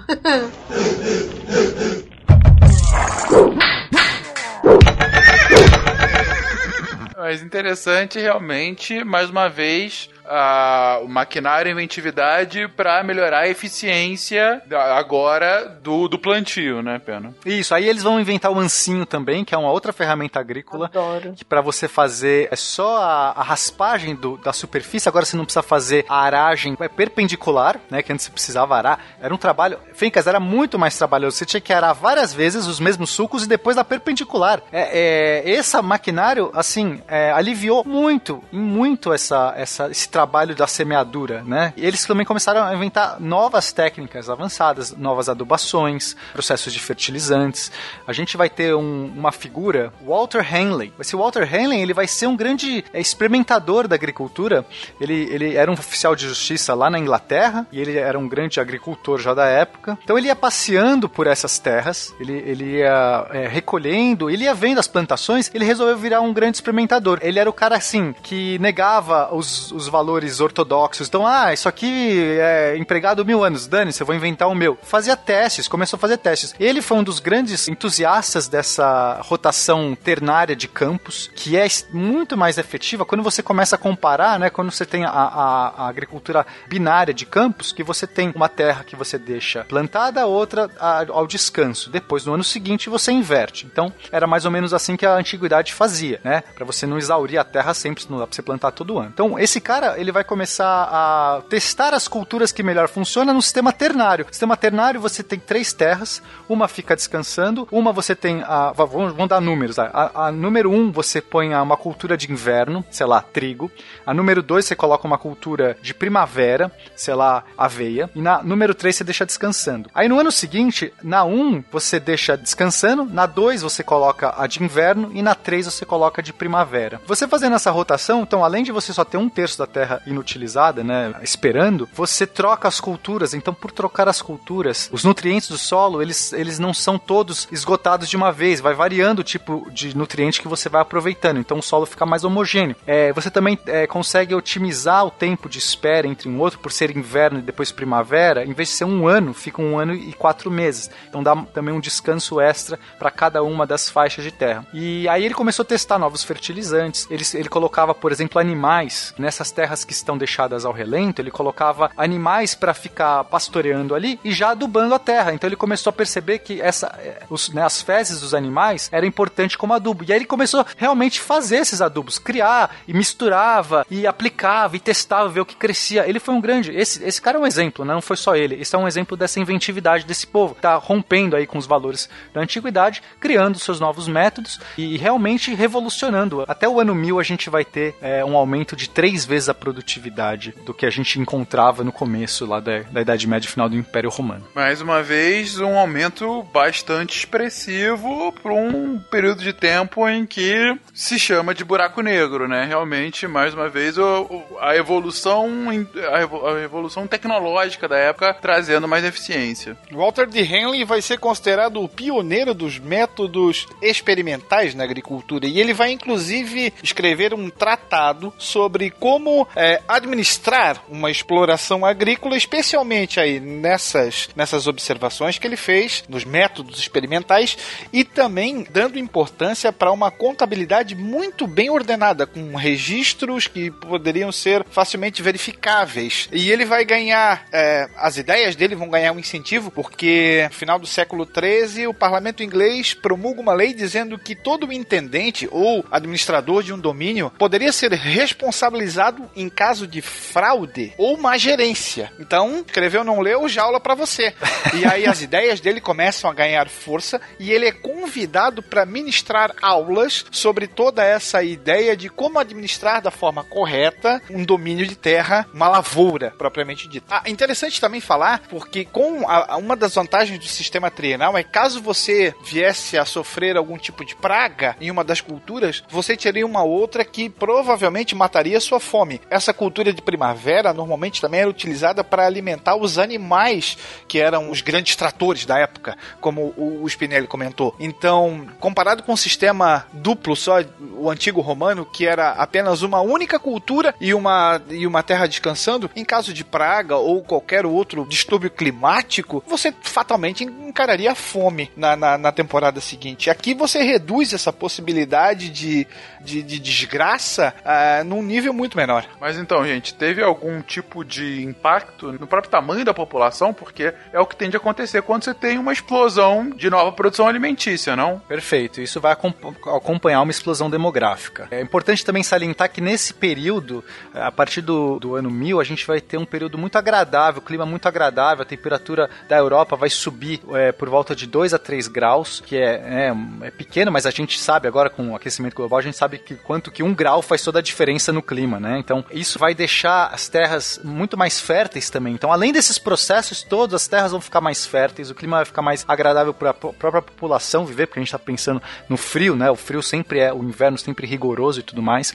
A gente vai ter caso da, da Groenlândia, talvez um, um caso clássico, né? Quando a gente tem as conquistas lá, da, o domínio da Groenlândia, a colonização da Groenlândia por conta dos vikings, eles chamaram de Greenland, porque naquela época era uma terra verde, né? É, era, a gente estava vivendo um período de um clima mais quente na Terra. Então tudo isso vai ajudar a ter um salto demográfico. A população da, da Europa, Fencas, ela era por volta de 27 milhões lá nos anos 700 e está em 70 milhões nos anos 1300. Quando a gente. Eu, eu coloquei até um gráficozinho aqui para vocês olharem, uma tabela, na verdade, da, do, do, crescimento, né? Então a gente vai ver que do ano 1200 a 1250, o crescimento é de 22%, que é extremamente expressivo. A gente vai perceber esse crescimento acontecendo a partir do ano 1000 constante, assim. Tem alguns picos, alguns saltos. Só para comparação, a gente pode citar o caso da França. A França chegou a ter, nessa época, uns 20 milhões de habitantes, né? Lá por volta dos, dos anos 1250, 1300, 20 milhões de habitantes. Isso era praticamente um terço da população europeia. Foi por isso que a gente vai ver né, o poderio da França, né, inclusive na, na, Guerra dos 100 Anos e tudo mais, que a gente sempre fala o tamanho da França, o poder da França. Mas olha só, a população da França em 1940 era o dobro disso. Então, em 500 anos, é, mais de 600 anos, a França dobrou, enquanto que apenas 300 anos aqui, ela mais do que triplicou a sua população. Realmente é uma explosão demográfica. A gente está falando aqui de uma população crescente ocupando, e aí o que, que acontece com isso? A gente vai criando as vilas, né? Os povoados vão virando vilas, as vilas vão virando burgos, os burgos vão virando cidades. Isso tudo vai, vai modificando esse cenário medieval. E é por isso que eu falei antes que quando a gente fala feudalismo não mais se aplica, eu, o que eu estou querendo dizer é isso: esse cenário de, de uma explosão demográfica com uma modificação do trabalho, modificação dos meios de produção, com modificação na agricultura, com todo esse processo, com os trabalhadores livres saindo desse campo, que não eram mais servos, tudo isso vai, vai fazer uma, uma, uma, nova, uma, uma nova definição desse espaço social. E de fato a gente não tem mais como encarar isso de uma maneira feudal, feudal nesse sentido puro da palavra. A gente agora vai estar tá falando de uma cidade nascendo, os burgos vão se desenvolvendo. Aí vem a peste negra e dá uma limpada geral. Exatamente. Não, não, não. Antes disso, antes disso. O Barbado vai lembrar de um amigo nosso que ficou famoso. Oh, sempre? Chamado Quem? o Urbano II.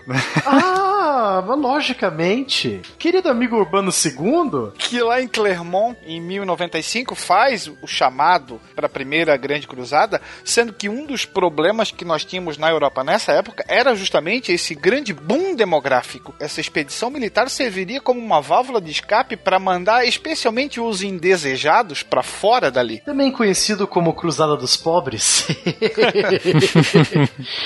É, e, e eu acho que, que esse é um ponto a ser considerado ainda, Pena. Você tá falando aí de um crescimento extremamente expressivo num período relativamente longo se comparado com hoje. Mas assim, gente, tentem fazer a projeção do que, que é o crescimento populacional hoje e o que, que é a Europa do ano 1000. A gente está falando hoje um momento histórico desde 1800 em que a gente reduziu drasticamente a mortalidade infantil, que a gente conseguiu aumentar a, lo a longevidade e a expectativa média da população saiu de 30 para 70, 80 anos. A gente conseguiu reduzir e, a, e até exterminar muitas das principais causas de doenças anteriormente naturais e hoje a gente já sabe o que é, já sabe que tipo de doenças são e como tratar. A própria fome, né? A fome, que uma das principais doenças uh, históricas do homem, né? Outra que, por mais que a gente fale que o mundo hoje é muito violento, a quantidade de mortos em guerras ou mesmo em conflitos civis internos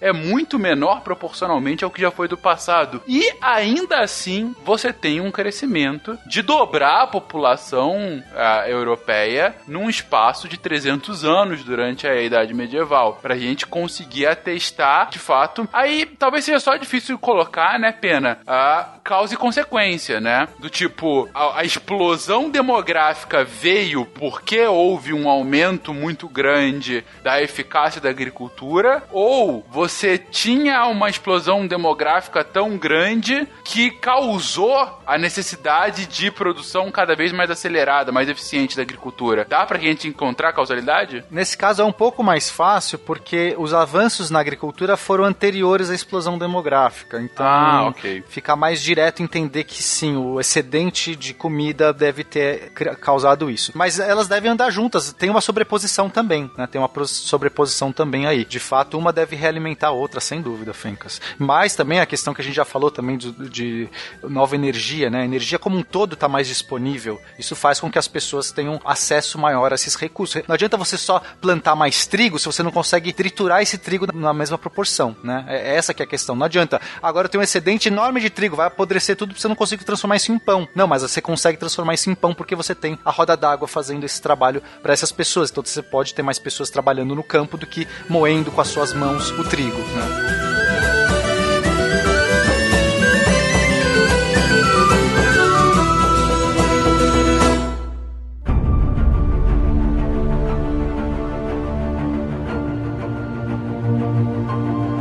Mas não é só de comida que a gente vivia na Idade Média e agora eu vou... Nem só de pão vive o homem. Nem só de pão vive o homem. Tem, sem dúvida, o circo também. Podia inventar a roda gigante, né? Eles podiam ter aproveitado isso tudo. A roda d'água gigante. Puta, já pensou? As crianças lá brincando, rodando. Porra. Você sai e fica entrando e saindo do rio o tempo todo, né? Também é a causa principal de resfriado. Metade para embaixo da água. Vamos lá, criançada, todo mundo trancando a respiração. E você perde metade das crianças lá. É, né? metade para. Parou o brinquedo. É ótimo controle populacional.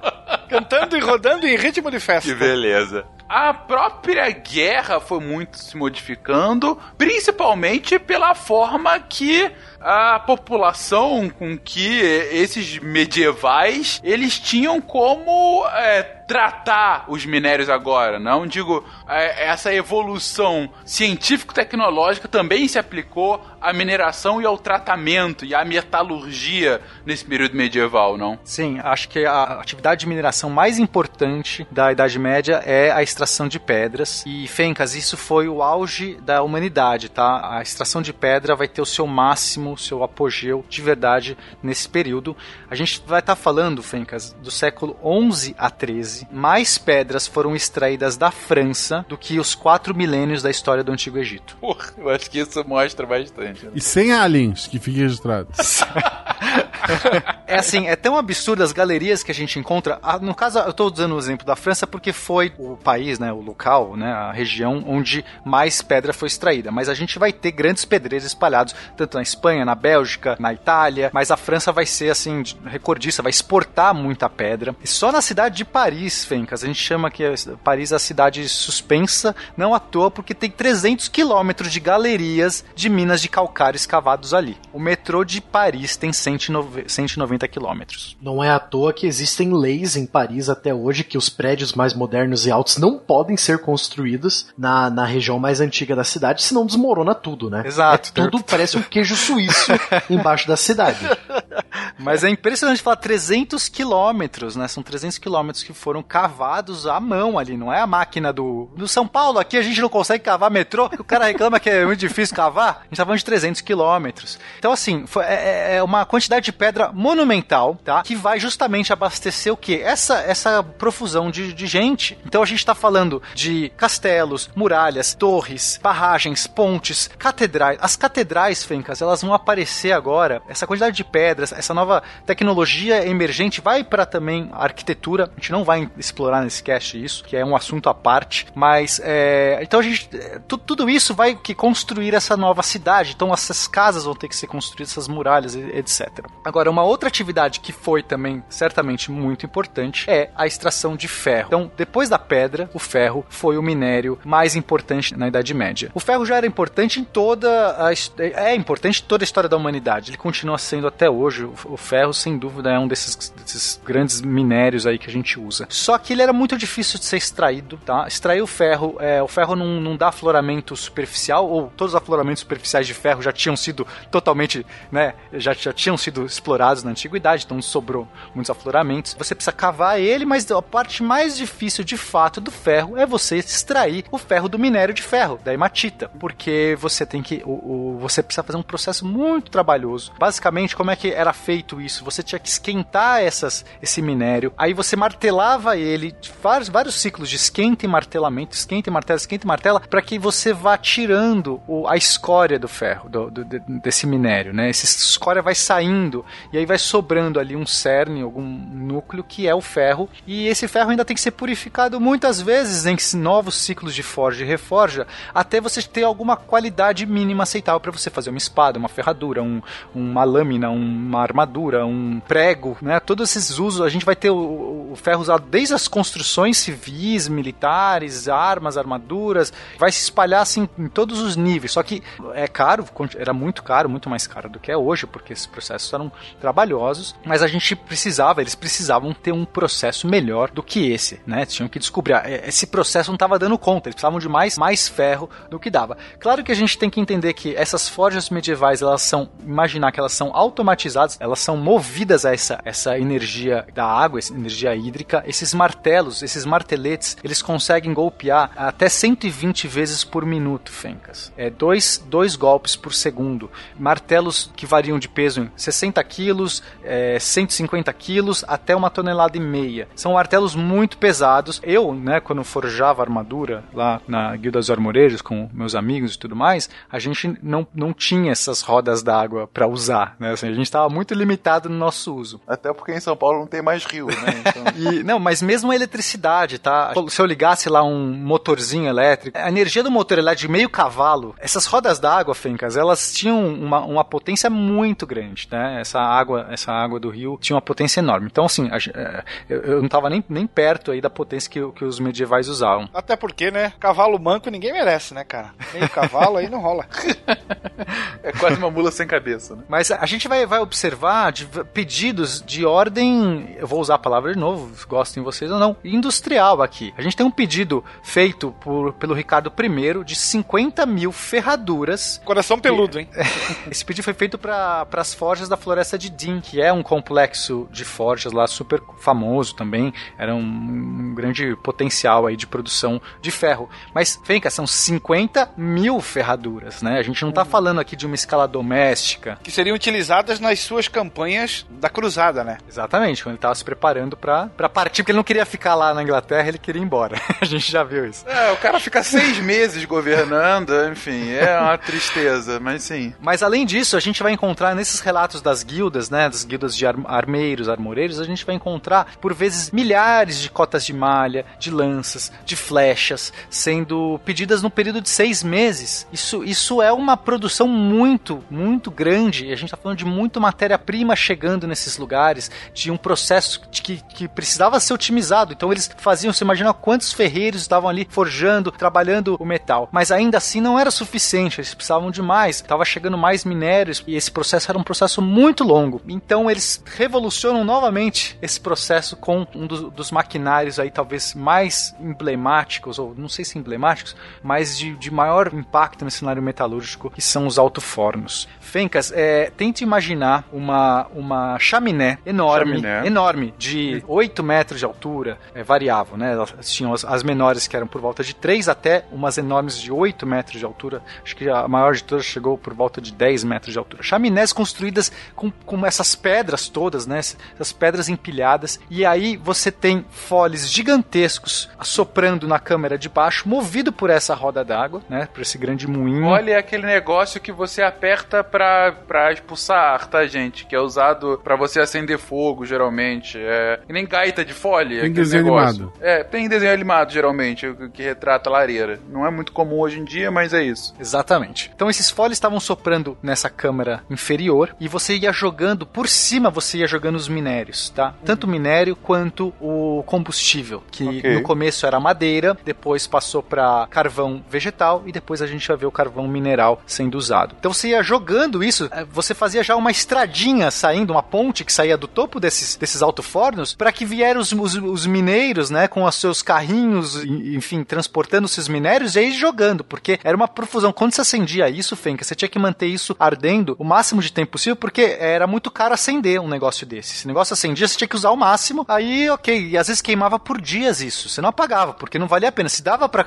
jogar mais carvão e mais minério, você mantinha, porque acender e apagar era muito custoso. Os foles bombeando, foles imensos soprando para essa temperatura chegar até por volta de 1500 graus. Nesse momento, o ferro fundia, o ferro derretia. Então, o minério que estava ali cheio de impurezas, o ferro ia saindo, ia gotejando desse minério, ia caindo na câmara de baixo, que a gente tinha um berçário ali embaixo. Nesse berçário ia se formando os lingotes. O ferro saía numa pureza enorme, muito maior do que eles conseguiam trabalhar antes, porque realmente ele derretia e aí a, impureza ia sendo queimada e, e ficava em outras camadas. Existiam umas peneiras que iam fazendo essa seleção, só o gotejamento do ferro deixava passar. Além disso, a gente vai ter uma atmosfera enorme de carbono queimando lá dentro. Tá? É importante que dentro formava um gradiente de temperatura, ou seja, uma- a temperatura ela ia variando do mais quente para o mais frio, não podia ficar tudo na mesma temperatura, para que esses processos, é, é, é, esse decaimento, esse decantamento desses minérios aconteçam gradualmente. Senão também é um negócio meio que implode lá dentro. Você tem que deixar o processo. Então, quer dizer, o formato dessas chaminés era muito específico para permitir isso. Imagina a quantidade de, de inventividade que foi né, para otimizar isso. E aí, Fencas, a atmosfera de carbono que se formava lá dentro ia o que? Impregnando dentro do ferro. E isso ia gerando o aço. O aço, é, ele já conhecia o aço, só que era sempre o aço de baixo carbono. Porque basicamente tudo é aço, se você quiser, porque sempre tem pureza. Né? Se tem pureza, é algum tipo de aço, mas um aço, um aço medíocre, um aço ruim. Né? Algumas, algumas minas extraíam aço melhor porque o minério já era bom, né? Porque era uma sorte. Então, a França também tinha algumas minas. Nesse caso, a gente vai encontrar na cidade de Damasco, as famosas espadas de Damasco, né? O, o- a técnica de Damasco. Por quê? Porque a mina de lá já extraía um carvão com propriedade. Um carvão. Já extraía um minério de ferro com um balanço exato de, de ingredientes para formar aquele aço Damasco. Mas agora a gente tem realmente a, a purificação desse ferro e a inserção de grandes quantidades de carbono. Eles não sabiam, obviamente, que estava acontecendo. Eles achavam que eles estavam purificando. Eles achavam que o aço era nada mais é do que o ferro purificado. Mas na verdade não. Eles estavam adicionando carbono. A gente já viu no cast de metalurgia que você adiciona carbono, mas para eles era o processo mais puro. Eles não sabiam, né? Eu acho que eles não sabiam. Não chegaram nesse nível da química. O que importa é que a gente vai ter agora chapas de aço sendo produzidas de uma maneira homogênea, uma maneira fácil de ser trabalhada e não uma coisa craquelando, complicada, que você não podia fazer armaduras antes. As armaduras eram só malha, a armadura que eu digo, a armadura de metal. Tirando o bronze que foi usado na antiguidade, que você podia fazer chapas, a gente está falando, né, o ferro não podia ser trabalhado em chapas, porque elas quebravam, você não tinha pureza suficiente. O máximo você fazia lâminas, era o que dava para fazer. Agora você podia fazer chapas, e essas chapas começaram a, a, a vestir esses cavaleiros medievais. Mas não só a armadura, isso não foi só na parte bélica medieval. Agora essas chapas, esse ferro vai poder ser utilizado, esse aço, né, vai poder ser utilizado em toda, todo tipo, toda sorte de, de utilidades, de, de usos para esse homem medieval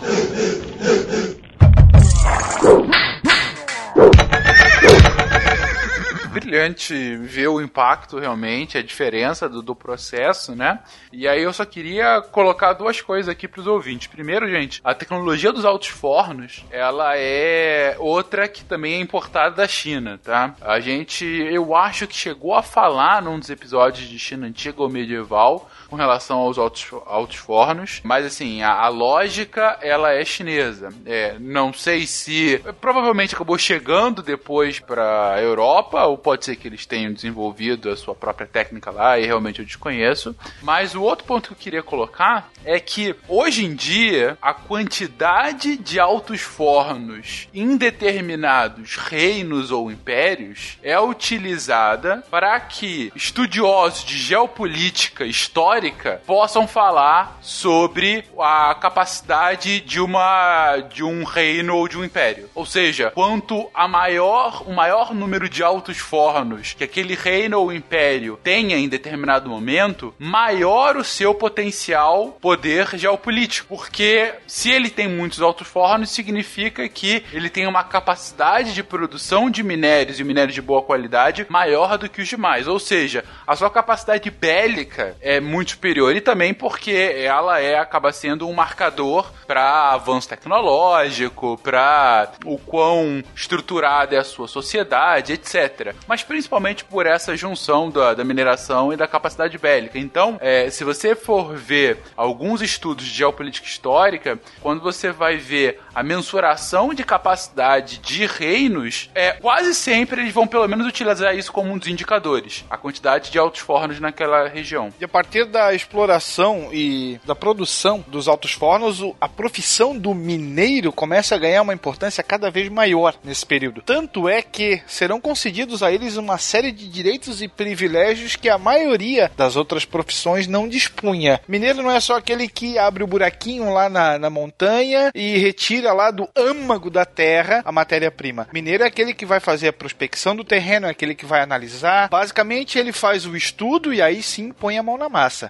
Então, ele poderia escavar o solo em quase todos os lugares que ele achasse que talvez desse liga, olha só. Menos cemitérios, jardins, pomares, estradas. Ele poderia devastar completamente a floresta desde que, inclusive ela sendo a madeira sendo rara, desde que ele é, afirmasse e comprovasse que seria extremamente necessário. Ele não precisaria pagar uma série de tributos, ele não precisaria prestar o serviço militar e muito menos pagar pedágio. Então você depende muito do mineiro para que toda essa linha de produção pudesse ter o seu início propriamente dito. Bem interessante, realmente, mais uma vez, como a evolução tecnológica está tendo um impacto nas sociedades medievais, né? Esse impacto, a gente está vendo uma transformação desse meio tão grande que essas florestas que alimentavam esses fornos, essa madeira que alimentava esses fornos começa a ficar escassa. As florestas, Fencas, elas foram consumidas, muitas dessas florestas, é, tanto para liberar espaço para agricultura quanto para a utilização dessas madeiras, vai sendo utilizado copiosamente e as florestas vão, vão ficando mais distantes, né, dos povoados e aí o preço da madeira vai subindo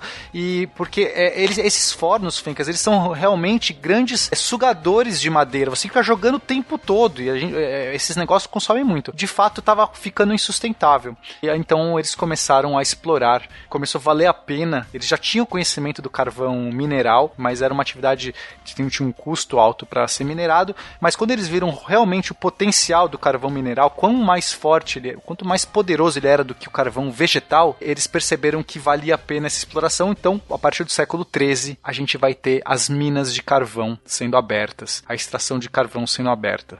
Isso, isso vai acontecer de, também de uma maneira tão grandiosa na Europa que a maior parte das minas de carvão que vão, que vão ser utilizados e serão utilizados para extrair o carvão da Revolução Industrial até o, e até o século 20, né, minas que foram só foram ativadas no século 20, elas já tinham sido utilizadas antes por mineiros medievais. Então, para citar alguns, a gente tem o caso de Liège, Mons, Charleroi na Bélgica, Lyonnais, Anjou e Forêt na França, Newcastle upon Tyne, Derbyshire, Nottinghamshire e Shropshire na Inglaterra. Todas essas foram minas de carvão medievais que foram reabilitadas depois na Revolução Industrial. É impressionante mesmo que você já tem esses, esses indícios, né? Sem dúvida, no mínimo, uma, uma, uma proto-revolução industrial. Agora, o uso tão indiscriminado desse tipo de, de energia, energia altamente rica em carbono, vai gerar também consequências ambientais, não?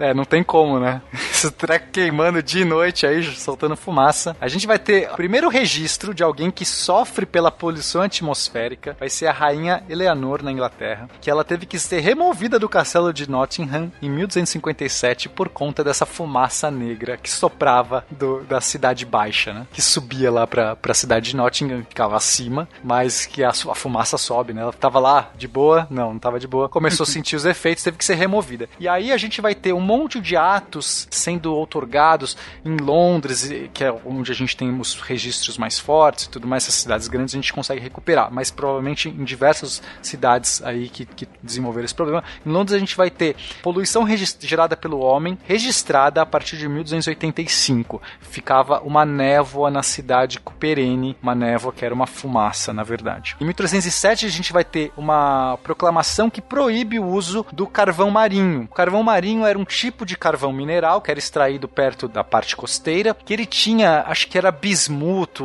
alumínio, não sei exatamente o que ele tem de diferente ali. Quando queimava, Fencas, aquilo era extremamente tóxico. Aquilo era uma bomba mortal pra galera que ficava respirando. Então eles começaram a proibir aquilo, porque estava infestando de verdade as cidades. Então a gente vai ter poluição atmosférica, olha só, coisas que né, a gente dificilmente atribui essas, a, a, Idade Média, a gente vai ver poluição atmosférica acontecendo aí nessas, nessas grandes cidades, esses grandes centros de alto-fornos. Além disso, a gente já vai ter os outros tipos de, de poluição, né? Porque a gente, as cidades cresceram, não tem como, a gente está falando aqui de um uh, crescimento populacional imenso, cidades se formando, aglutinação de gente, não tem como os rios vão começar a sofrer muito, os dejetos, os esgotos, doenças vão acontecer, a gente vai ter carcaças de animais sendo jogadas, muitas carcaças de animais sendo jogadas no rio, porque os, os, os açougueiros vão começar a limpar essas carcaças e jogar no rio. Isso tudo vai começar a gerar uma poluição também na, na água absurda. Os curtumes vão também contribuir por isso. Os curtumes onde era feito o curtimento do couro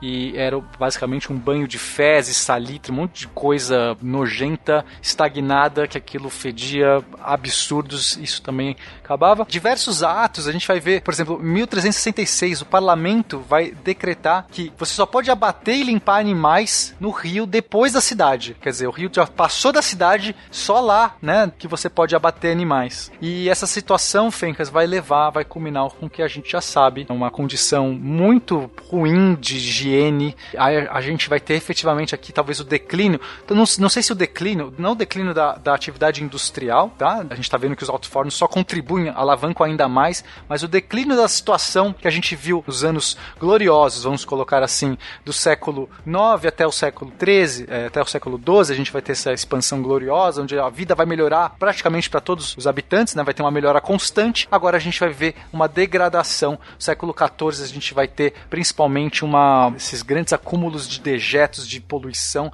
e a piora da situação humana em geral, desencadeando a peste negra. E nós vamos ter aqui também, a, talvez a primeira grande vítima desse processo foram as florestas que a gente comentou en passant, a famosa floresta de Sherwood, que era a floresta do Robin Hood, ficou restrita a cerca de 300 carvalhos, e no século XIII, no norte da França, a madeira era tão cara e tão rara, para você enterrar os seus mortos, aqueles mais despossuídos tinham que alugar um caixão, porque eles não conseguiam comprar. Então, depois da cerimônia ali no cemitério e depois que a família partia, o corpo era simplesmente jogado numa cova e o caixão era reutilizado para novos enterros. Lavou tá novo. é interessante, Will Pena, vocês trazem isso agora, enfim, para fechar aqui, que vocês estão trazendo uma situação de 1300, 1400, ou seja, uh, 600, 700 anos atrás, e essa questão é um dos eixos do atual debate, do atual, enfim, de 50 anos para cá, debate ambiental global, né? Países como o Brasil, historicamente, adotam uma postura do tipo: vocês, ao longo de séculos, destruíram toda a sua biodiversidade local e agora chegam aqui apontando dedos quando eu quero fazer o meu desenvolvimento. Enquanto isso, os países desenvolvidos afirmam que à época você não tinha a consciência socioambiental que se tem hoje e que a destruição do, numa, de uma biodiversidade do tamanho do Brasil é algo irreversível e há outras formas de se desenvolver, etc. Uh, não estou aqui apontando lados, ainda que pessoalmente eu defenda esse segundo por N motivos que a gente pode discutir em outro episódio, mas é sem dúvida um argumento bastante interessante de se colocar, né? Enfim, acaba que o, o desenvolvimento só foi possível antes porque foi o primeiro, né? A partir do segundo do terceiro não pode mais porque agora mudaram as regras do jogo. Mas enfim, não é o caso desse episódio. O caso desse episódio é que a gente fez um dos episódios que eu mais acho interessante é quando a gente sai da história clássica, da história dos reis e imperadores e fica discutindo a história dos comuns, a história da vida, da sociedade, da economia que acontecia naqueles reinos que entravam em guerras que os cidadãos nem lembravam que guerras eram, para quem contra quem a gente está lutando, mas a vida continuava. Falamos aqui de uma grande revolução energética, uma grande revolução agrária e de uma grande revolução de mineração metalúrgica, vamos colocar assim, né? A gente podia falar de tantas outras, tantos outros avanços que a gente já citou em castes anteriores que aconteceram ao longo da Idade Média, mas foi passada aqui a mensagem que longe de ser uma Idade das Trevas, foi sim uma idade que trouxe um progresso indiscutível para a sociedade europeia ao longo dos seus 500, 600, 700 anos anos. Pensamentos finais, gente? Fencas, eu acho que o mais importante do cast não é a gente decidir se houve ou não uma revolução industrial. Isso é o de menos. Eu acho que o mais importante é fazer a revisitação mesmo. A gente parar, quebrar alguns paradigmas. No mínimo, reolhar a Cidade Média, parar de reproduzir padrões, de simplesmente acreditar no que está no cinema, que ou acreditar no que está nos livros, que já foi tanto explorado, tanto difamado. É, é permitir, é, permitir olhar de novo para essa idade e deixar de, de, de simplesmente ver um atraso, de ver o regresso da humanidade, mas contrário, uma, uma idade extremamente mecanicista, inventiva, modificou o seu, o seu ambiente, criou novas condições, é, alterou é, de maneira incisiva e irreversível a história da humanidade que encaminhou para a modernidade. Você está querendo dizer que o filme Cruzada, um dos preferidos do Tarek, que fique registrado em atas. Não possui erro histórico, é isso? Não, inclusive eles tocam We Will Rock You quando tá entrando, assim, foi assim mesmo, eu tava lá. Não, esse é o Coração do Cavaleiro. Ah, perdão, é verdade. Cruzado é outro. Cruzado é ah, outro. tem o Orlando droga. Blunda, né? Então aí. É verdade. Eu acho que o, principal fonte energética, o grande acerto que deu esse pulo gigantesco na, na Idade Média foi o cereal, né? Que despertou o tigre em você.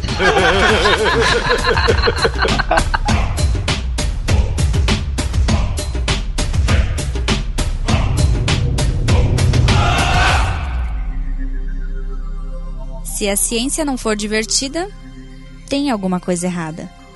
Tem que ser divertida. A coisa mais divertida que tem é a ciência.